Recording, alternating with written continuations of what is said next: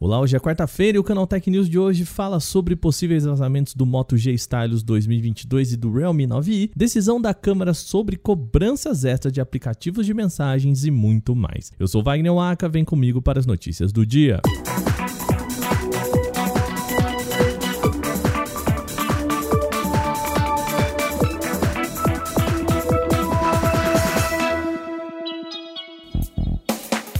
Motorola pode estar preparando uma atualização do Moto G Stylus para 2022. A linha traz alguns elementos que lembram o Galaxy Note, principalmente por integrar uma caneta ao corpo do smartphone. Um informante chamado Nils Amhensmeyer, do site Technic News, publicou duas fotos no Twitter do que ele afirma serem imagens oficiais de publicidade do Moto G Stylus desse ano. O jornalista, contudo, não informa de onde tirou esses dados. Se as imagens estiverem corretas, o aparelho deve contar com um pacote de três lentes na parte de trás. A caneta deve ser guardada pela base do dispositivo próximo às saídas de som. Uma das fontes ainda aponta que o modelo deve chegar com tela de 90 Hz, armazenamento de 128 GB e câmera principal de 50 megapixels. A expectativa é de que a Motorola apresente o modelo já nos próximos meses. A empresa ainda não confirmou nenhuma dessas informações.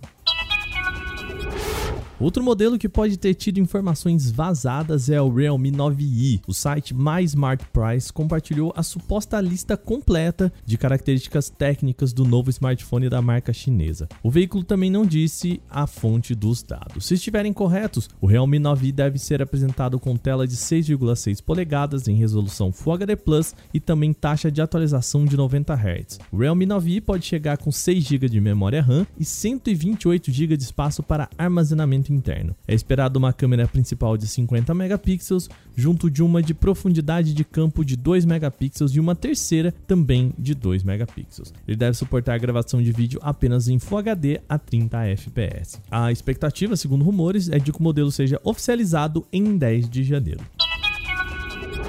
A Comissão de Ciência e Tecnologia da Câmara dos Deputados aprovou nesta terça-feira um projeto de lei que proíbe operadoras de telefonia de cobrar valores adicionais por uso de aplicativos de mensagens como WhatsApp e Telegram. A comissão entende que tais apps não têm relação com serviços tradicionais como ligação e SMS, portanto, não podem ser considerados pertencentes às operadoras. Com isso, também não é possível a cobrança. Desde que se popularizaram no Brasil, havia um entendimento dúbio se o WhatsApp e Telegram poderiam ser considerados uma forma clandestina ou mascarada de prestação de serviços realizados por operadoras, como chamadas de longa distância ou troca de mensagens de texto.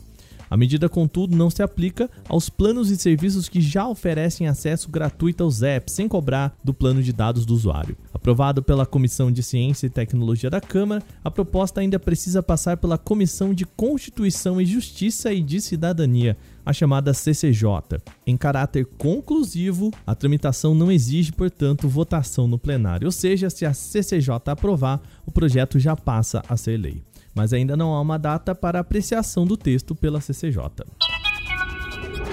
Uma ação coletiva na Califórnia pode ter revelado um acordo entre Apple e Google para a hegemonia do Google como buscador no Safari.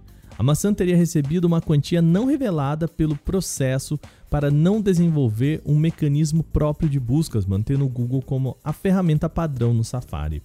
O processo alega que tais acordos podem violar leis antitrust nos Estados Unidos porque causa impactos na concorrência do mercado de buscas na web. Sem concorrentes à altura, o Google ficaria livre para conduzir os sistemas de pesquisas da maneira como desejar, o que teria estabelecido uma espécie de monopólio a partir do abuso de poder econômico.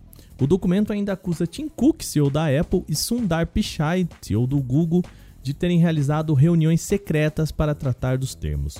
Uma das cláusulas do contrato estabeleceria inclusive que haveria uma divisão de lucros com a Apple se a empresa desse tratamento preferencial ao buscador nos seus dispositivos iPhone e iPad. Esses valores repassados à maçã seriam constituídos de pagamentos anuais bilionários sob a condição de que a empresa jamais lançaria seu próprio sistema de buscas. Em 2020, o jornal New York Times estimulou valores entre 8 e 12 bilhões por ano. Isso falando em dólares. Se for verdade, esse montante repassado pode significar quase 20% do lucro anual da Apple, razão pela qual o acordo se manteria intocado por tantos anos. Bom, não precisa se alarmar, tá? Mas um asteroide enorme vai se aproximar da Terra no dia 18 de janeiro. E não precisa se alarmar porque, apesar do seu tamanho de nada menos de um quilômetro, ele vai passar uma distância segura equivalente a mais de cinco vezes a distância entre a Terra e a Lua. Isso vai acontecer às 6h51 da tarde do dia 18. O nome do objeto é 7482-1994 PC1 e ele leva esse nome porque ele foi descoberto faz tempo, lá em 1994, e já se aproximou da Terra em outras vezes no passado relativamente recente. Então, apesar de estar na lista de asteroides potencialmente perigosos, ele não oferece ameaças nem surpresas, já que tantos anos de observação do objeto permitiu estabelecer com precisão sua órbita e trajetória. Calculados os próximos 200 anos, essa deve ser a vez que a rocha espacial vai passar mais próximo da Terra. Ainda assim, não vai dar para enxergá-lo a olho nu no céu noturno porque ele não é brilhante o suficiente para isso. Bom, com essa notícia a gente vai ficando por aqui hoje no nosso podcast. Esse episódio foi roteirizado, apresentado e editado por mim, Wagner Waka, com a coordenação de Patrícia Gnipper. O programa também contou com reportagens de Gustavo de Liminácio, Victor Carvalho, Alveni Lisboa e Daniele Cassita. A revisão de áudio é da Mari Capetinga. Agora o nosso programa vai ficando por aqui. Amanhã tem mais no canal Tech News. Até lá!